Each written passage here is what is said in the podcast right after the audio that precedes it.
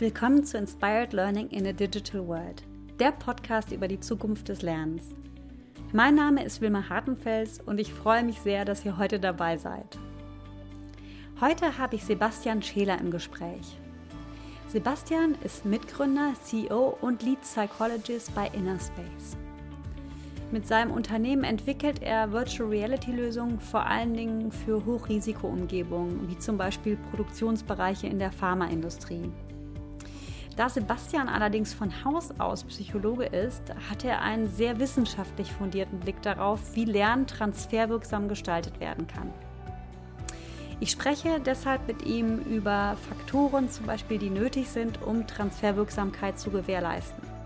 Und natürlich auch darüber, wie disruptive Technologien wie Virtual Reality zu diesem Zweck eingesetzt werden kann.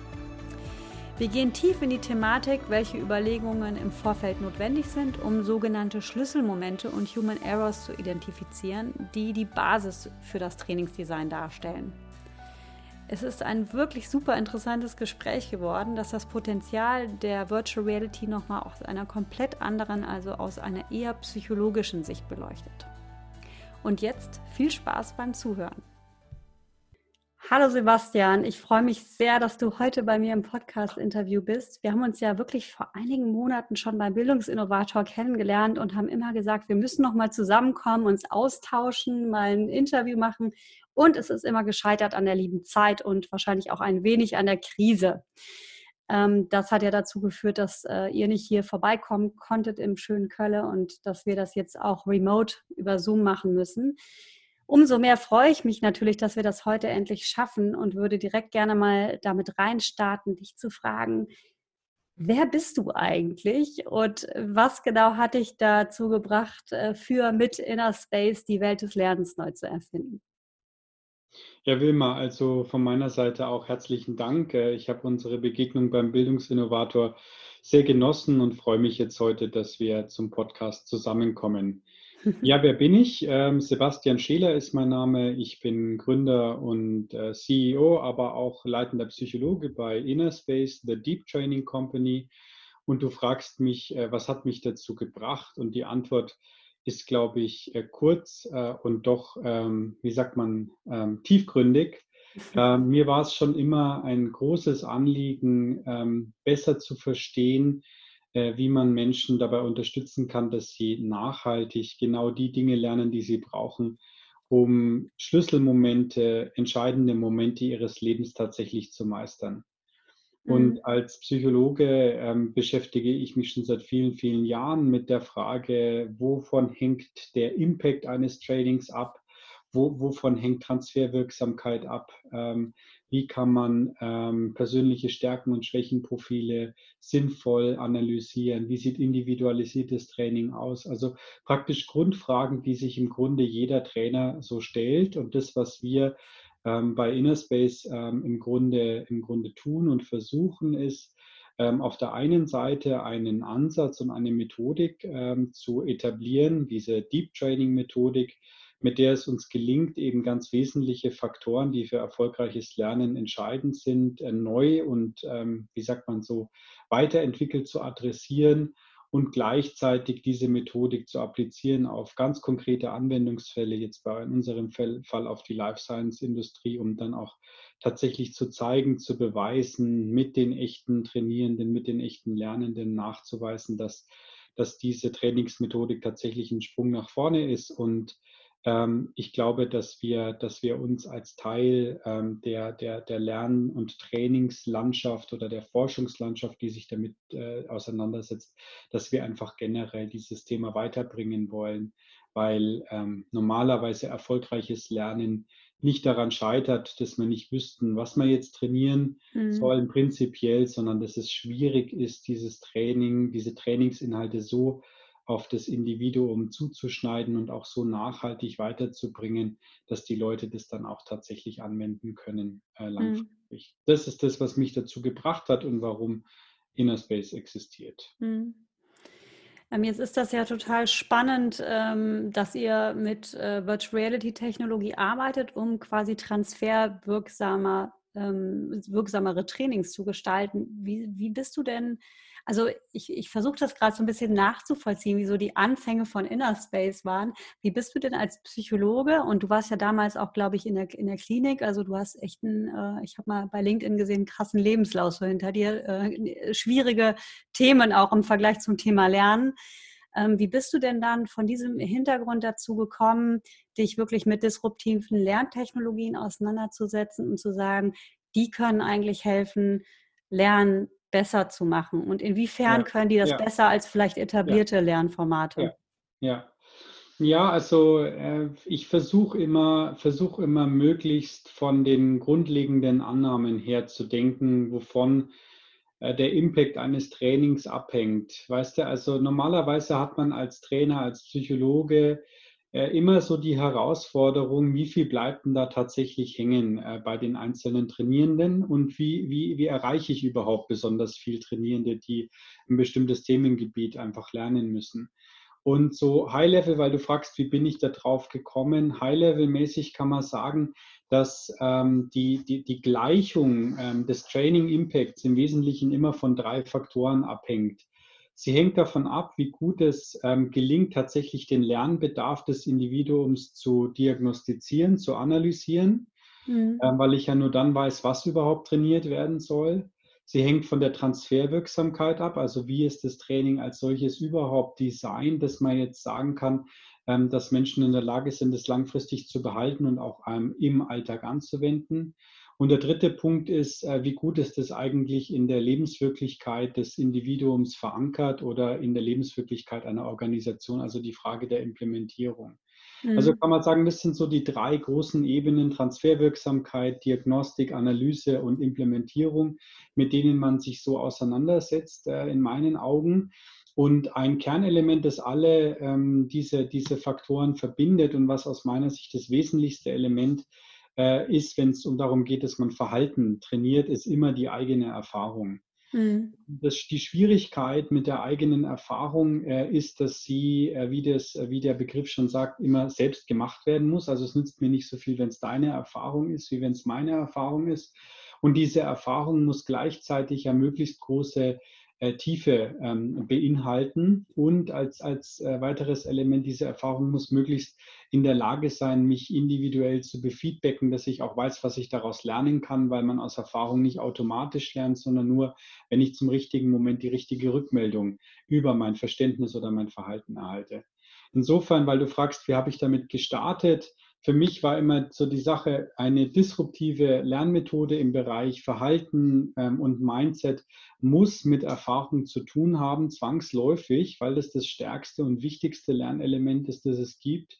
Und ähm, über die letzten Jahre hat sich eben eine Technologie herausgebildet, die es zum allerersten Mal erlaubt, tatsächlich authentische Erfahrungen zumindest potenziell zu simulieren, dass sie sich echt anfühlen. Mhm. Technologie ist VR.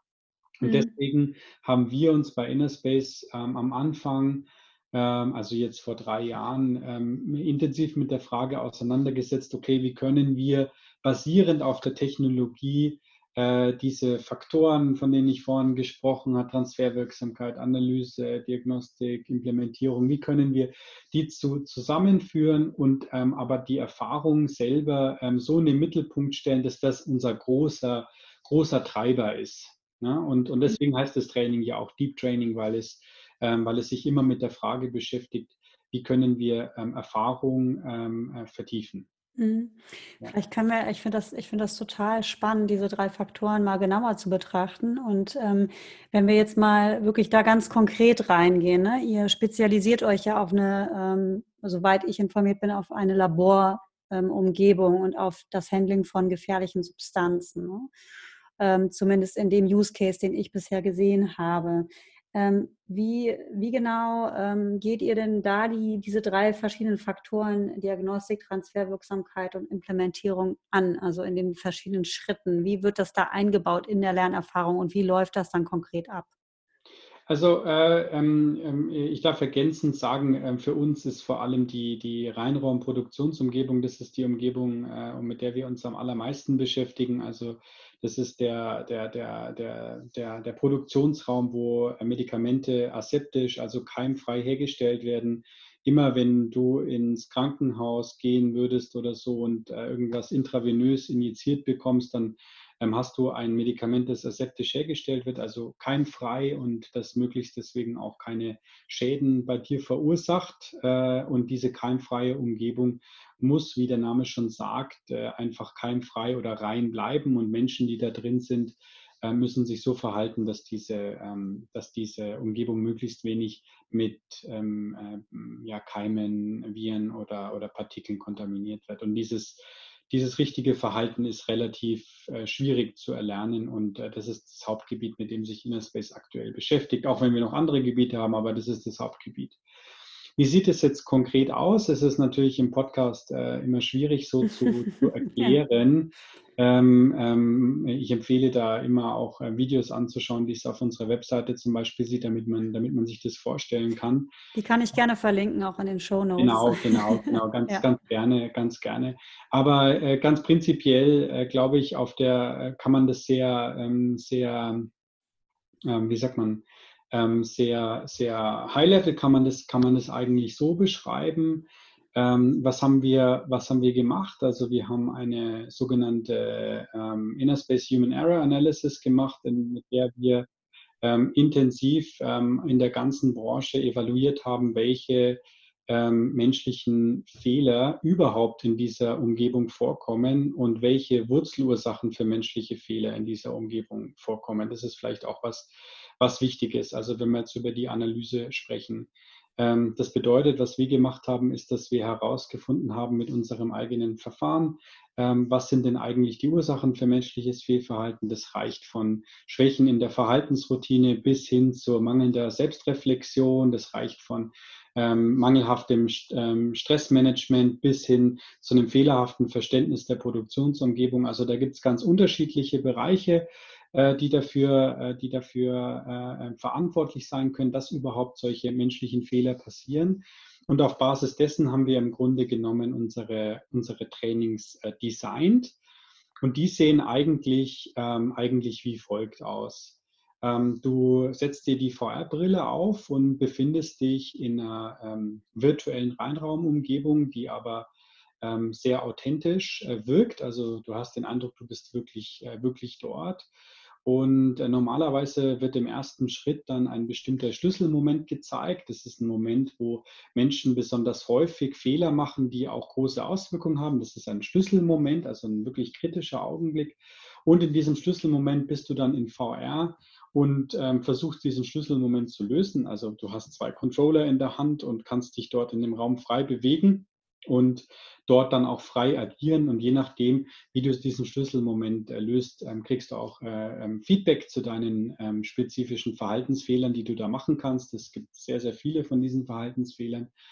Und je nachdem, was du da so, äh, was du da so bekommst, hast du schon mal eine erste Indikation, wo deine Stärken und Schwächen äh, liegen können. Und der Trainer ähm, kann, dann, kann dann entscheiden zu sagen, okay, beispielsweise ein Mitarbeiter hat dann äh, Schwächen im Bereich A, B ähm, und ähm, er kann dann zu diesen Schwächen dann spezifische Trainingseinheiten machen, wo man dann genau eine einzige Fähigkeit, wir nennen das Ability, ähm, mhm. tatsächlich auch trainiert. Also wo du dann zum Beispiel trainierst, nur wie du dich langsam bewegst oder dass du vermeidest, dass du bestimmte Dinge anfasst, wie man es jetzt ja auch in Corona-Zeiten zum Beispiel vermeidet, irgendeinen anderen Leuten die Hände zu schütteln oder so. Also es gibt einzelne Fähigkeiten, die dann trainiert werden, so ganz kurze kondensierte Einheiten. Und dann, wenn du diese Fähigkeiten trainiert hast, gehst du dann in ein komplexeres Szenario wieder in den Schlüsselmoment und versuchst diese Fähigkeiten zusammengeführt mhm. ähm, an diesem komplexen Szenario oder an, diesem, an, diesem, äh, an dieser Situation tatsächlich auch anzuwenden. Und da kann man dann scheitern oder, oder, oder, oder, oder durchkommen und kann somit ähm, relativ gut wirklich dann die einzelnen Fähigkeiten separat trainieren, aber dann auch in Kombination einbringen. Insofern hast du dann in der Beschreibung schon irgendwie die zentralen Elemente, dass du eine Hilfestellung bekommst über Feedback ähm, was sind deine Stärken und Schwächen, äh, dass du die dann trainierst und dass du ähm, das dann in einer komplexen Umgebung tatsächlich auch zusammenführst. Und das alles wird getragen durch die Erfahrung, dass du da tief drin bist, dass du wirklich glaubst, du wärst da. Das ist auch die Rückmeldung von unseren Kunden. Also man muss sich vorstellen, da sind Tausende von Leuten arbeiten mit, mit, mit solchen Trainings, dass die, dass die wirklich, äh, wirklich sagen, okay, sie fühlen sich, als wären sie dort, haben echte Emotionen. Und das Interessante ist dann auch, dass sie insbesondere, wir nennen das Enhanced Feedback, die Möglichkeit haben, über das VR-System dann Feedback zu bekommen, was sie im echten Leben nicht bekommen würden. Also zum Beispiel, dass du einen Fehler machst, du kontaminierst eine Oberfläche mit deiner Hand und dann schaltest du ein, ein virtuelles UV-Licht an und siehst genau an der Stelle, wo du Keime hinterlassen hast. Das könntest du jetzt im echten Leben nicht machen, weil Keime mhm. unsichtbar sind, aber VR hat eben diese große Fähigkeit, Menschen in eine tiefe Erfahrung zu führen und gleichzeitig diese Erfahrung zu, zu erweitern, deswegen enhanced, ähm, mit, mit, äh, mit, wie sagt man, äh, Fähigkeiten oder, oder, oder ähm, äh, einem Blickwinkel, den du sonst nicht hast, zum mhm. Beispiel Keime sichtbar machen oder Luftverwirbelungen sichtbar machen. Also Dinge, die dir helfen zu verstehen, worauf musst du achten, was passiert, wenn du nicht darauf achtest und es dann entsprechend auch zusammen äh, zu führen. Ja, und das bringt dich ja dann wahrscheinlich auch in so eine gewisse emotionale Reaktion, ja, die, genau. du, die du nicht hättest, wenn du das einfach nur 2D oder hm, vielleicht eventuell auch 3D, aber 2D auf einem Video sehen würdest, sondern wenn du in dieser Situation ähm, quasi aufgehst, also ja. durch Immersion, ja, ja. Ne, dann ist das natürlich eine ganz andere. Ich meine, du musst, du musst immer sehen, dass die Problematik ist, ähm, ähm, äh, Menschen wissen in der Regel nicht, ähm, wo sie Schwächen haben mhm. und warum sie diese haben. Das ist eine ganz normale ähm, menschliche, wie sagt man, Eigenschaft, dass wir nur begrenzt unsere eigenen Schwächen und die Ursachen dafür einordnen können. Deswegen haben ja auch alle Astronauten oder Profisportler immer ein ganzes, ganzes Heer an Trainern, die sie äh, bei dieser Selbstreflexion unterstützen. Die trainieren ja nicht irgendwie alleine oder so normalerweise, sondern die haben genau diese, diese Möglichkeit, Rückmeldung zu bekommen. Und was man immer verstehen muss, ist, dass, ähm, dass, dass, dass es im Wesentlichen immer vier Bereiche gibt, die ähm, schiefgehen können oder die einem zur Meisterung eines Schlüsselmomentes, wie wir das sagen, im Wege stehen. Das eine ist, ich habe noch nicht die richtigen Verhaltensroutinen, dann muss ich was an meinen Verhaltensroutinen ändern. Das andere ist, ich scheitere, weil ich die Umgebung gar nicht richtig verstehe, weil ich einfach ein Missverständnis darüber habe, was jetzt wichtig ist und deswegen Fehler mache, ohne das zu merken. Mhm. Das dritte ist, dass ich ähm, in dieser Umgebung dann ähm, Stress bekomme äh, und diesen Stress nicht managen kann. Und das vierte hat damit zu tun, dass ich selber gar nicht sensibel dafür bin, dass ich überhaupt Fehler machen kann oder dass ich diesen Fehler machen kann. Das heißt, dass es überhaupt schon daran scheitert, dass ich in meiner eigenen Selbstreflexion weit genug bin. Und mhm. diese vier Bereiche, ne, also die, ein, die, zwei, die ersten zwei betreffen eher das, ähm, das, den Umgang mit der Umgebung und das zweite betrifft eher einen, einen selber. Die, die sind im Grunde die, das Grundgerüst, an dem wir uns orientieren. Wir haben da auch eine, eine Systematik dafür entwickelt nennen das Setting Skillset, Umgang mit der Umgebung, Setting Mindset, Verständnis der Umgebung, Self Skillset, Umgang mit mir selber, Self Mindset, Umgang, äh, Verständnis von mir selber. Und diese vier Bereiche sind einfach wichtig, dass wenn ich, wenn du sagst, Emotionen auftauchen, wenn dann jemand da ist und tatsächlich äh, äh, tatsächlich dann im Schlüsselmoment dann Schwierigkeiten hat, dass er besser irgendwie einordnen kann, woran kann es denn jetzt eigentlich liegen und woran muss ich jetzt ganz spezifisch arbeiten. Und da möchte man halt Menschen dabei unterstützen, dass sie das ähm, zumindest schneller, präziser und zuverlässiger in die richtige Bahn bekommen und entsprechend dann auch ein Training, eine Ability trainieren, die, die zur, zur Lösung dieses Problems für sie persönlich relevant ist. Ja, ich finde das extrem spannend, was du erzählst, weil ähm, du hast da ja wirklich tatsächlich eine sehr psychologische Herangehensweise an das Thema Entwicklung. Ne? Und ich, also ich bin der Meinung, dass uns das häufig auch in der Personalentwicklung fehlt, weil wir natürlich äh, häufig auch in Unternehmen zum Beispiel ähm, Leute aus der Wirtschaft haben, BWLer, eventuell noch ähm, vielleicht ehemalige Lehrer oder Menschen, die sich mit Didaktik auskennen, aber so die psychologischen Grundlagen und dann das wirklich richtig zu verstehen, wie bildet sich eigentlich menschliches Verhalten und was muss dafür gegeben sein, um auch ähm, Verhalten und ähm, ja, eine Verhaltensveränderung hervorzurufen, da tief reinzugehen, ähm, das macht Sinn, ne? absolut. Und äh, ich glaube, ist auch, äh, wenn ich dir so zuhöre, absolute Voraussetzung, um überhaupt wirksame Trainings zu gestalten. Ja, ich würde, ich würde, ähm, ich finde, ich finde, das ist einfach, ähm, wie sagt man, also das, dass das Grundverständnis äh, von, von Trainings und von dem, welche Faktoren spielen da überhaupt eine Rolle, ähm, dass das eben eine, eine, Sache ist, die einfach, glaube ich, äh, an, an, an der zu arbeiten, was ganz, ganz Entscheidendes ist, ähm, sage ich jetzt mal, und wo, wo wir in, in, in, der, in der Trainingslehre oder Trainingsforschung ähm, hoffentlich äh, immer, immer mehr Einsichten bekommen, worauf es denn jetzt wirklich ankommt. Und ähm, das Schwierige ist dann halt tatsächlich, die, die Umsetzung dessen, dass du dann diese verschiedenen Faktoren tatsächlich auch so abbildest, dass du, dass der, dass der Trainierende sich voll abgeholt fühlt, dass er wirklich drin ist, dass er dann zum relevanten Moment auch die richtigen Informationen mhm. bekommt und so weiter. Also da gibt es dann, gibt's dann viele, viele, äh, viele Ebenen, aber ich glaube allein schon über das Denken, über das, über die Trainings ähm, hilft schon und gerade bei uns in der in der Industrie, in der wir unterwegs sind, sprich in der Pharma- ähm, und in der Life Science-Industrie, ähm, gebe ich dir, Wilma, auch völlig recht. Also gerade da haben wir normalerweise mit Menschen zu tun, die ähm, sehr stark beheimatet sind in, in Quality, Produktion, ähm, Engineering ähm, und Regulatories, also, also äh, Vorschriften, Compliance. Und trotzdem ähm, sind ja Menschen in diesem Prozess drin. Mhm. Und Training ist ein psychologisches Problem. Das ist wichtig, einfach, dass man das versteht, in erster Linie, weil das eine psychologische ähm, Herangehensweise ähm, ähm, erfordert. Und dieses Element reinzubringen und gleichzeitig mit den anderen Elementen so zu, zu kombinieren, ist einfach was, was Wichtiges und wird auch geschätzt. Wir haben ja. jetzt zum Beispiel letztens auch erst einen Artikel veröffentlicht zusammen mit mit Kollegen von, von Bayer, ähm, wo es äh, darum geht, um Automatisierung von Trainings in der Prozessindustrie. Und es ist in der Fachzeitschrift für Automatisierungstechnik äh, erschienen, würde man jetzt ja sagen, was hat es da verloren?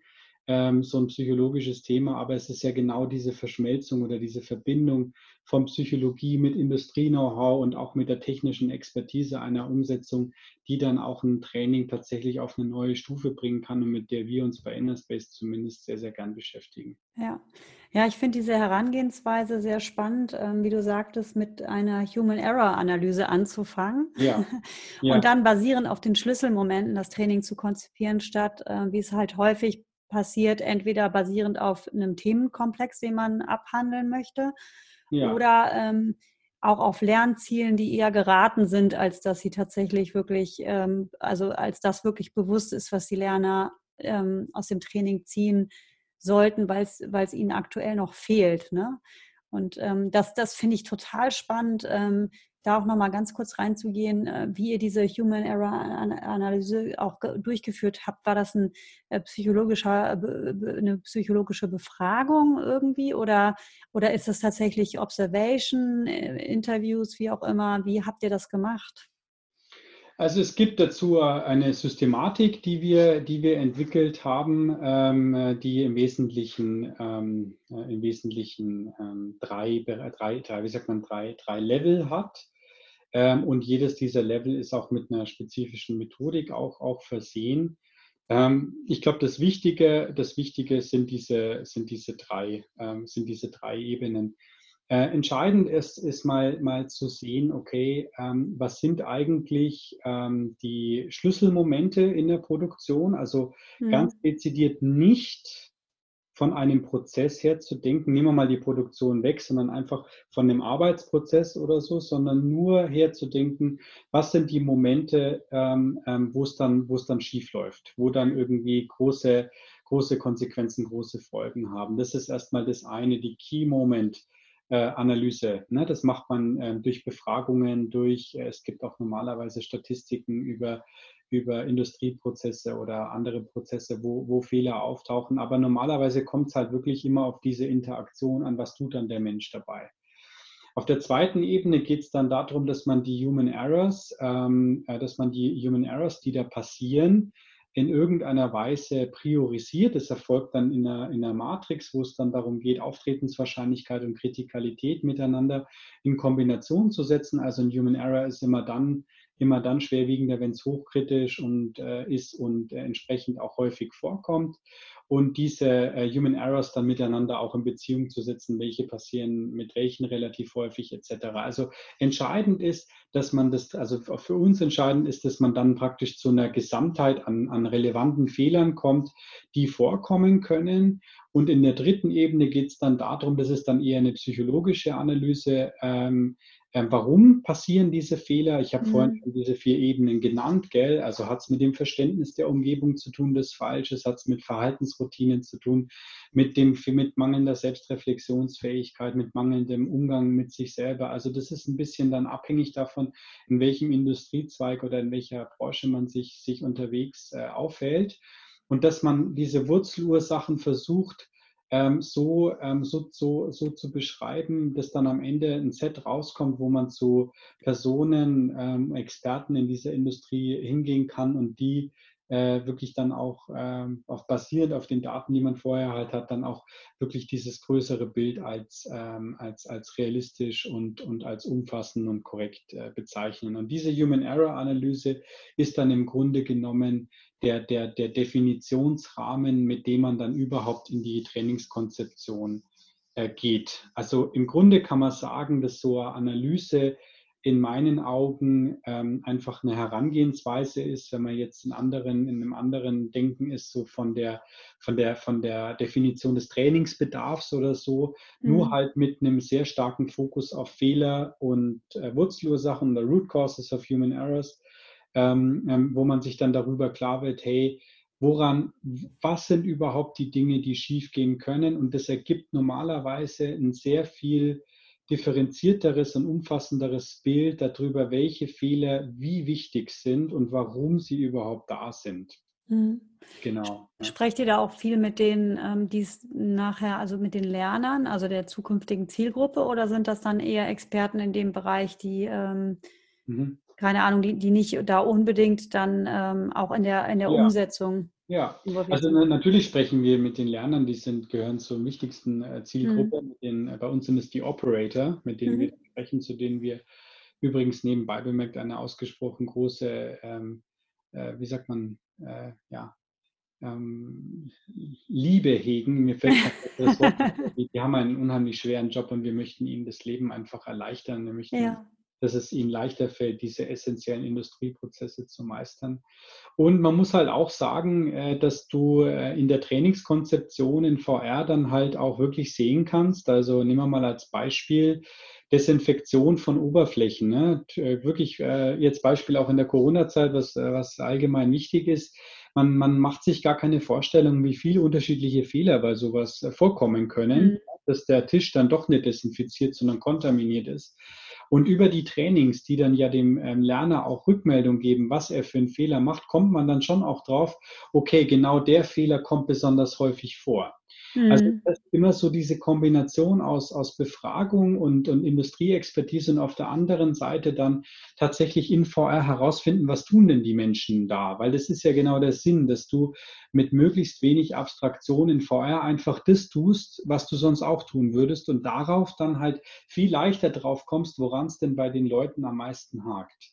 Interessant, das heißt, ihr generiert quasi die Umgebung, in der sich der Lerner, der Operator ähm, bewegt und äh, guckt ihm dann in der virtuellen ja, Umgebung genau. zu und lernt dann genau. wiederum. Genau. Sehr interessant, ja. Genau, genau, weil nur dadurch ist man das, weil das ist eben das Problem, Klar, ähm, ja. dass man, äh, dass, dass, dass jedes Training immer hat, ähm, wie weiß ich, ob das, was ich trainiere, richtig ist. Ja, ja.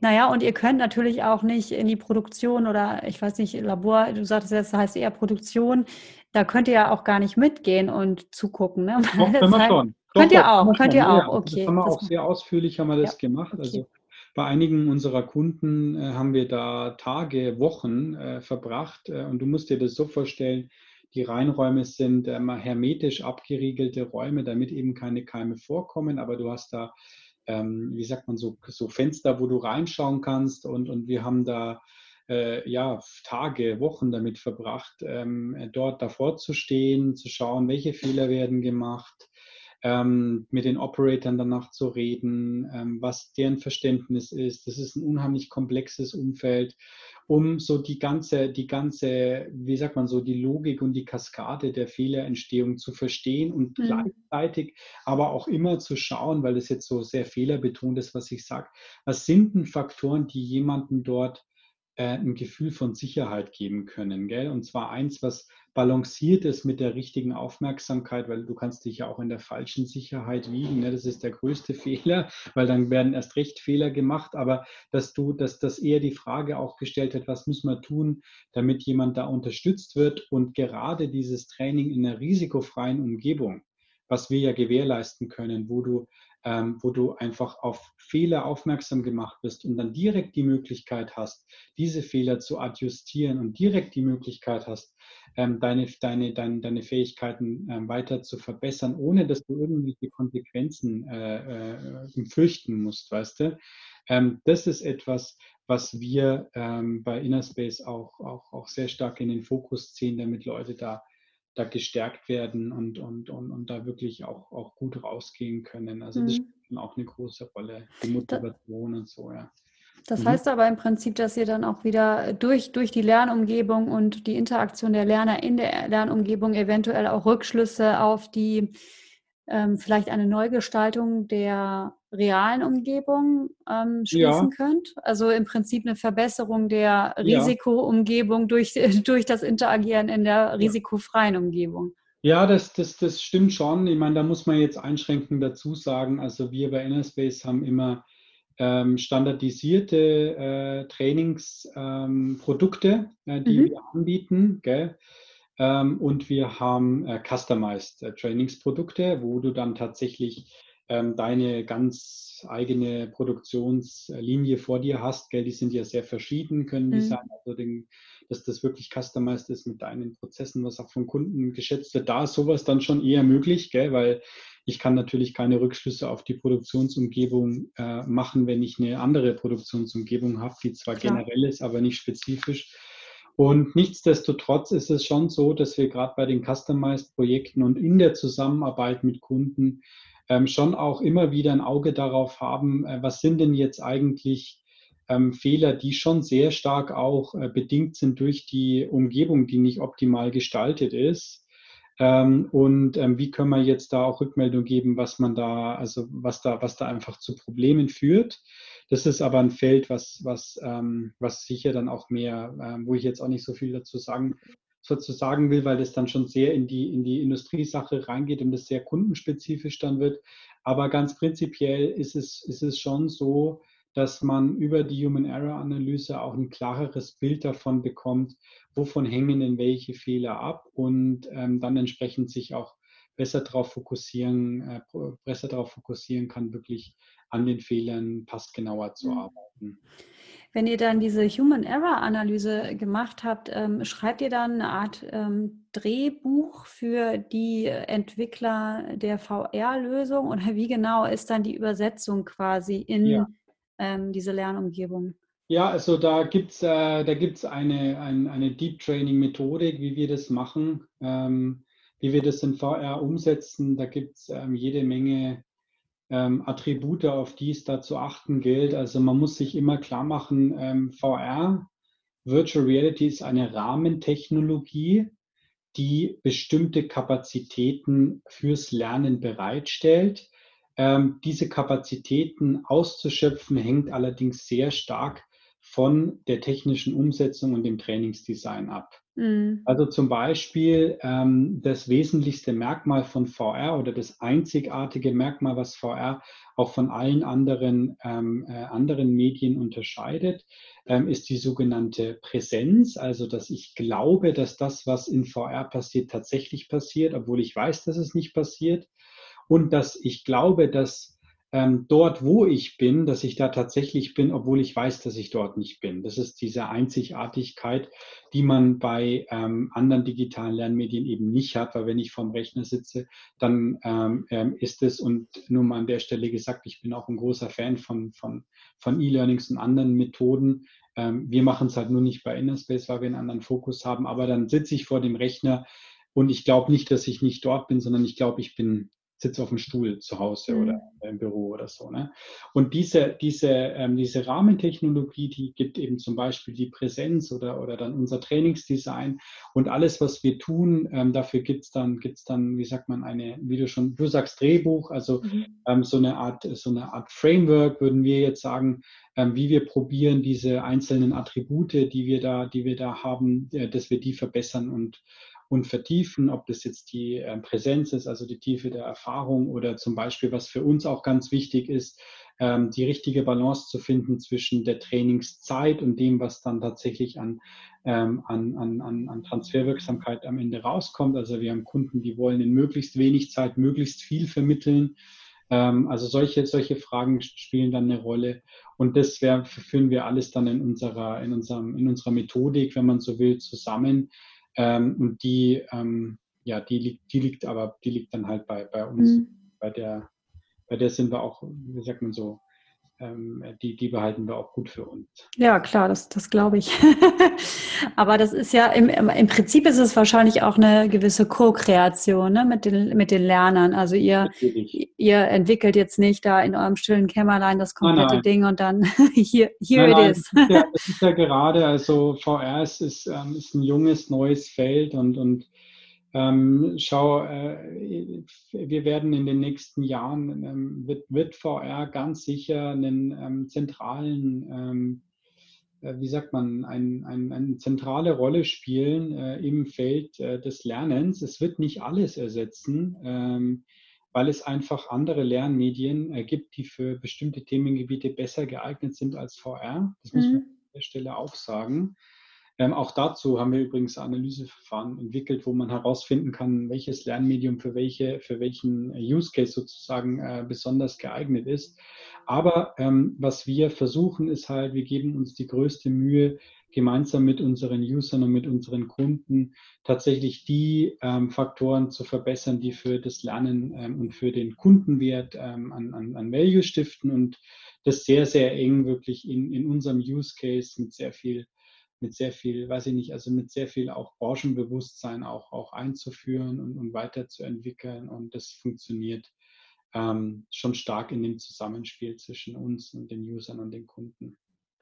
Ja, cool, wenn du, wenn du jetzt sagst, äh, weiterentwickeln, dass das, äh, das gibt mir das Stichwort für, für die nächste Frage. Ähm, was ist denn da so äh, deine oder eure Vision? Wo, wohin wollt ihr, wenn, wenn du auf das guckst, was ihr heute schon erreicht habt? Was ist jetzt so eure Vision für die nächsten vier, fünf Jahre?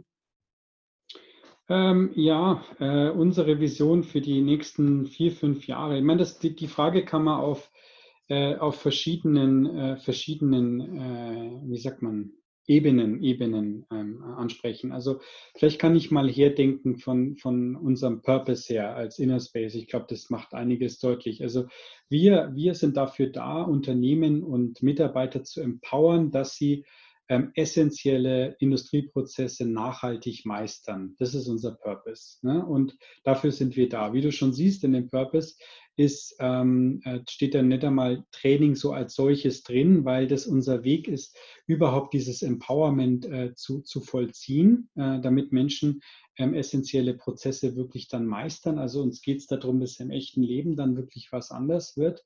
Und äh, wenn du von den nächsten vier, fünf Jahren sprichst, dann ähm, bedeutet das schon, dass wir mit unserer äh, Deep Training Methodik einen Standard setzen wollen ähm, in der ähm, Industrie, Life Science, aber auch generell in der Trainingslandschaft, der halt tatsächlich ähm, allgemein, ähm, allgemein ähm, das, das, das Training ähm, im Bereich von Behavior, aber auch im Bereich von Mindset substanziell weiterentwickelt. Also ähm, es ist schon das Ziel, dass wir als Innerspace, wenn man es jetzt vom Markt her sieht, wir möchten da möglichst viele Kunden, möglichst viele Operator unterstützen, haben auch ganz klar den Anspruch, äh, dass wir global Marktführer in dem Bereich werden möchten. Eine kleine ähm, Vision.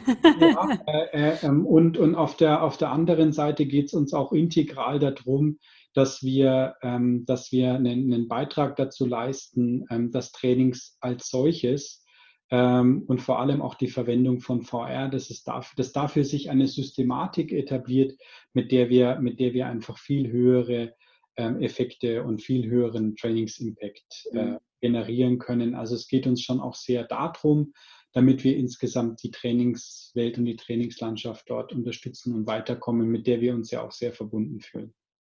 Da leitest du echt perfekt in meine Abschlussfragen ähm, über, weil wieder.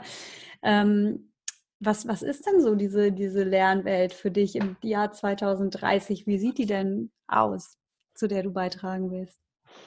Im Jahr 2030, okay, jetzt sind wir. Ja, so zehn, zehn Jahreszeitraum, genau, ja. Zehn Jahre, äh, zehn Jahre äh, voraus. Ähm, ja, ist eine gute Frage. Wie sieht die, äh, wie sieht die aus? Also ich, ich stelle mal die Frage um, ja, wie fühlt sie sich an, die Lernwelt? Gell? Also also äh, ich glaube, ich glaube, ähm, wie sie sich für mich anfühlt, ist, wenn ich selber der Trainierende bin, dass, dass mir ein System hilft zu verstehen, ähm, wo ich gerade bin, was meine Stärken und Schwächen sind und mir dann sehr passgenau Erfahrungen vermittelt, die ich in diesem Moment brauche und für die ich in diesem Moment offen bin und dass sich das nahtlos in meinen Alltag überführen lässt. Also schau, der Punkt ist ja die, das, die Trickiness der Erfahrung, wenn wir wieder zum Anfang unser, unseres Gesprächs zurückkommen. Gell? Die Erfahrung ist zweifellos für Behavior und für Mindset das absolut Entscheidende, ähm, wenn es um, um Wirksamkeit geht oder um Nachhaltigkeit. Das Problem bei der Erfahrung ist immer, dass die Erfahrung intelligent sein muss damit sie mir irgendwie, damit sie zu mir passt, damit sie mir genau die Rückmeldung gibt, die ich brauche, dass sie tief sein muss, damit ich überhaupt sie nachhaltig speichern kann.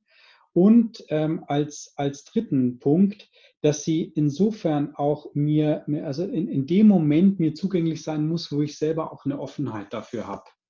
Ähm, sonst, wir machen den ganzen Tag irgendwelche Erfahrungen, nur aus den wenigsten lernen wir. Ähm, und ich glaube, wenn man über das Jahr 2030 spricht, dann ist es das entscheidende Element, diese Erfahrungstiefe, diese Erfahrungsintelligenz und auch diese, diese Passendheit, dass ich sie auch wirklich dann aufnehmen kann, dass ich, dass ich, dass ich rezeptiv dafür bin, wenn man so will, rezeptiv bin, wenn man so will, dass das eine, in eine, eine neue, ein neues Level und eine neue Dimension geht. So würde ich mir ähm, äh, würde ich mir vorstellen, dass das Training sich 2030 anfühlt.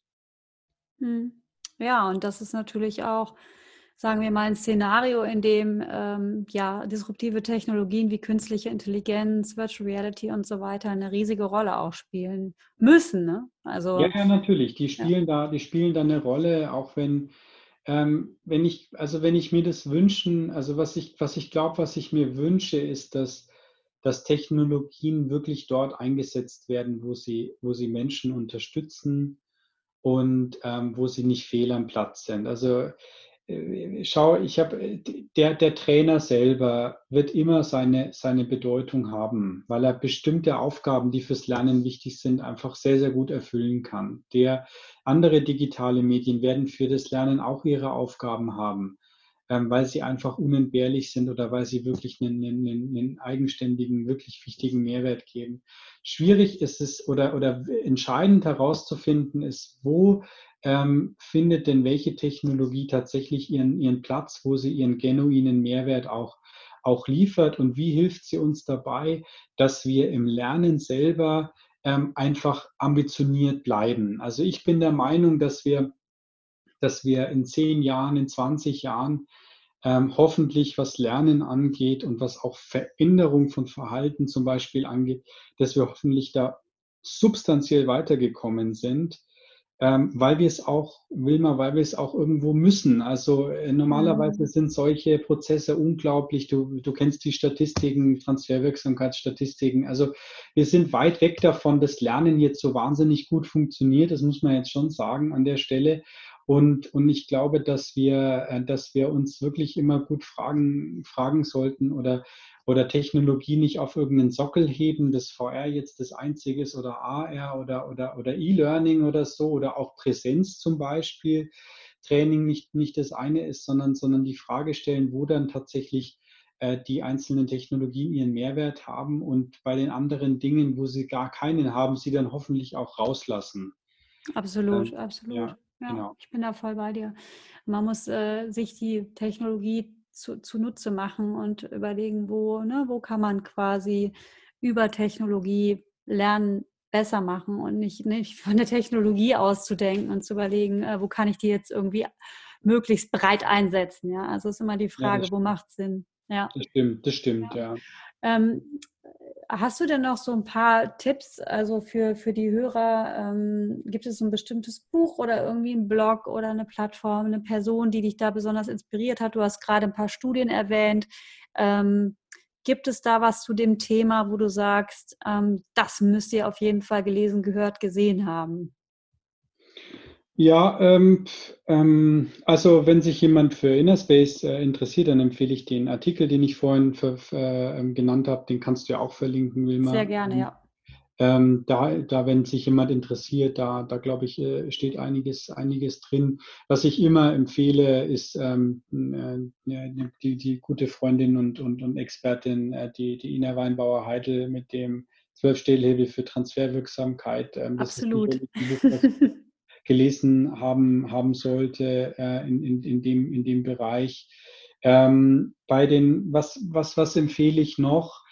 Ähm, ja, also ich, ich bin, ich meine, ich könnte jetzt auch sehr detailliert in VR-Studien und, und, Diagnostikstudien oder so reingehen. Ich glaube, was, was, einfach, was einfach spannend ist ähm, für Leute, die sich, äh, die, die hier deine Zuhörer sind, ist sich prinzipiell ähm, mit solchen Technologien mal selber auseinanderzusetzen, selber mal Erfahrungen dazu zu machen und ähm, eigene, eigene Eindrücke, eigene Eindrücke zu gewinnen. Und ähm, ja, das ist, das ist, glaube ich, das, was, was, was ich wichtig, was ich wichtig finde. Genau, das würde ich empfehlen. Ja. Sehr, sehr cool. Du hast da auch wieder mal eine Frage oder die letzte Frage sogar schon vorweggenommen, was du den Zuhörern rätst. Das ist total perfekt. Wir sind super aufeinander eingespielt. Ähm, ja, ähm, ich kann das nur bestätigen. Ich, äh, ich habe ja eure Lernumgebung ausprobiert und ähm, habe ja, das erst ja. ja, ja, weißt du noch, genau. Ja, genau und ja. habe das erste Mal in meinem ja. Leben gefährliche Substanzen äh, in einer Produktionsumgebung von A nach B getragen und ähm, war anfangs sehr, sehr, sehr, sehr frustriert, wie häufig ich das wiederholen musste, weil ich einfach nicht kapiert habe, in welcher Geschwindigkeit ich mich bewegen darf, ohne irgendwie was zu kontaminieren. Und ähm, es war aber wirklich sehr, sehr interessant, weil ähm, weil das war einfach auch so eine emotionale Erfahrung, die ich nie gemacht hätte, wenn mir, man mir das erklärt hätte in einer äh, ähm, jetzt in einer nicht so authentischen Umgebung. Ne? Und deswegen ich ja, also ich, ich kann das nur bestätigen, was du gesagt hast. Man muss das wirklich mal ausprobiert haben, sich auch in die VR begeben haben. Ich habe auch eine Oculus Go zu Hause. Ne? Also die Dinger kosten ja auch nichts mehr, dass man selber mal sich so vielleicht mal so eine Brille kauft und einfach damit zu beschäftigen. Also ich glaube, dass das für die Trainer, Personalentwickler dieser Zeit absolut unerlässlich ist. Ähm, äh, ne? Wie gesagt, sich mal so eine, so eine Brille anzuschaffen oder die auszutesten, auch mal äh, eine Alexa zu kaufen oder so, mal zu gucken, was kann künstliche Intelligenz eigentlich. Also einfach, um so ein Gefühl dafür zu bekommen, für die Technologie. Weil diese Technologien kann man nicht verstehen, wenn man sie nicht selber erlebt hat.